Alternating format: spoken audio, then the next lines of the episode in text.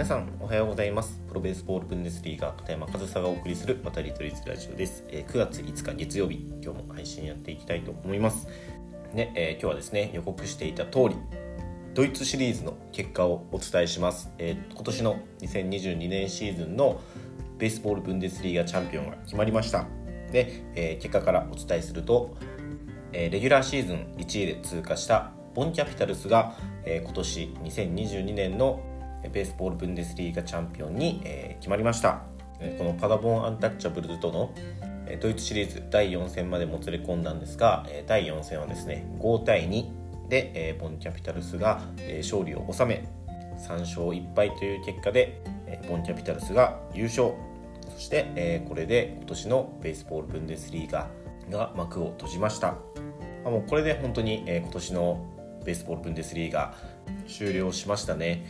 4月頭から始まったレギュラーシーズンそして7月の中旬から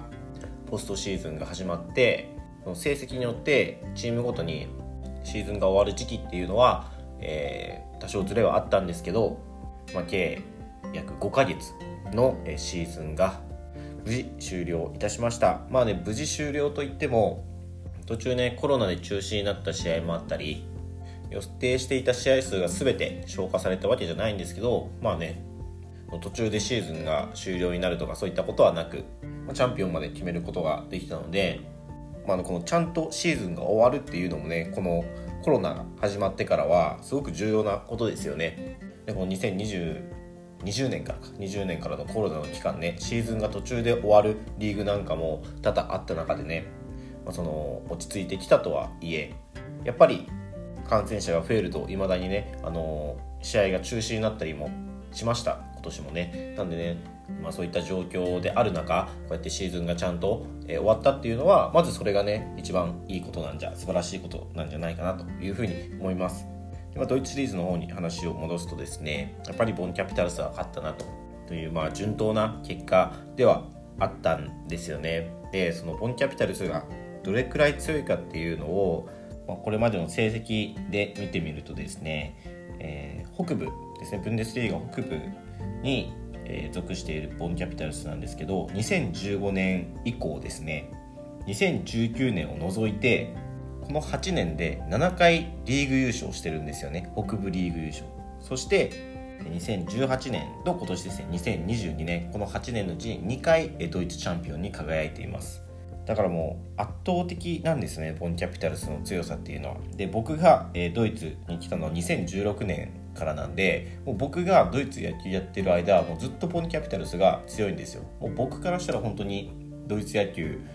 の王者イコールボンキャピタルスっていう感じで、まあ、そんなボンキャピタルスですけど、まあ、南部のチームにねこれまでドイツシリーズでは負けていたりもして、えー、8年7回のうち7回のうち2回しかドイツチャンピオンになってないんですけど、まあ、2回しかっていうかねドイツチャンピオンになってるので十分すごいんですけどね。でもそれだけ強いボンキャピタルスというチームが今ねドイツ野球を引っ張っていると。でちなみにですけどさらにそのボンキャピタルスの強さを証明する、え、成績っていうのがそのドイツチャンピオンに輝いた2018年ですね、え、レギュラーシーズン28試合あるんですけど28勝0敗でレギュラーシーズンを終えました。1回も負けなかったんですよレギュラーシーズンで。でポストシーズンではね、えー、1敗か2敗くらいしててドイツシリーズも最終戦までもつれ込んだんで2敗とかしてたんですけど、まあ、シーズンを通してもう5敗くらいしかしてなかった、まあ、これが2018年の伝説の、え、シーズン無敗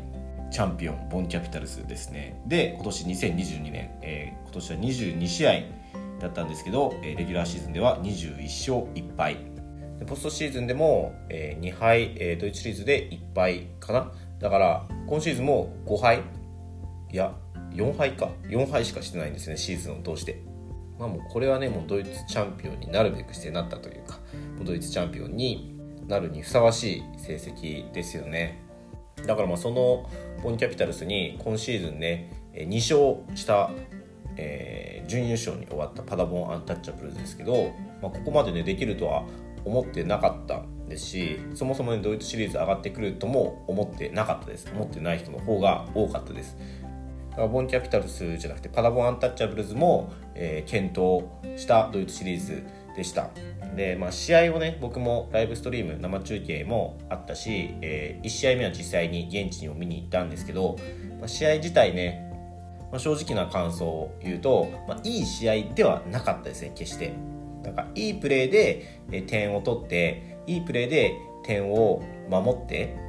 えー、勝った負けだっていう試合というよりかは、えー、ミスが出て点を取ってミスが出て点を与えてみたいな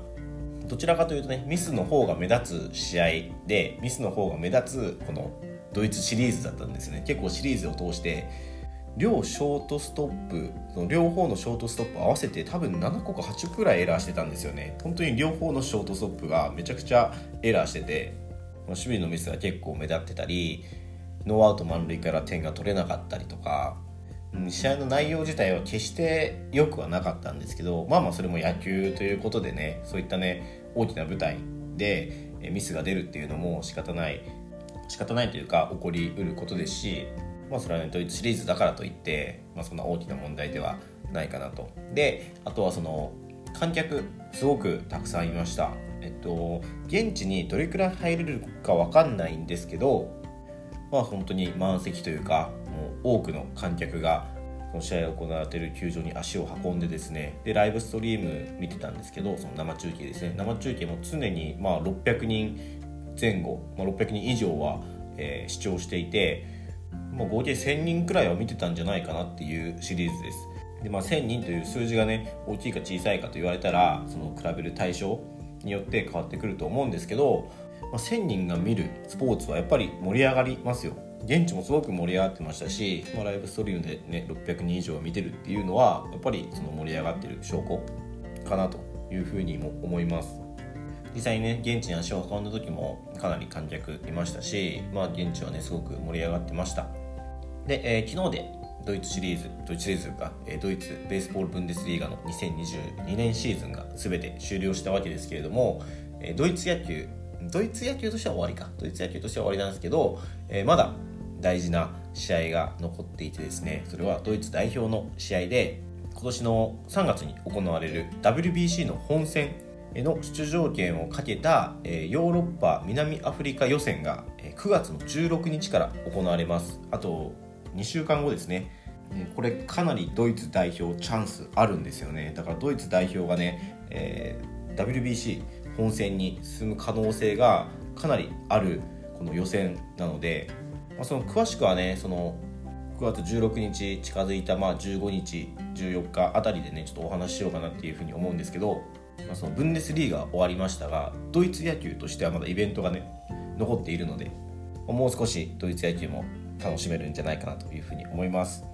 はいということで今日はですね、えドイツチャンピオンが、えボンキャピタルズに決まったと。そして、え2022年の、えベースボールブンデスリーガが全て終了したという話をさせていただきました、え今日も最後までお聴きいただきありがとうございました。片山和沙でした。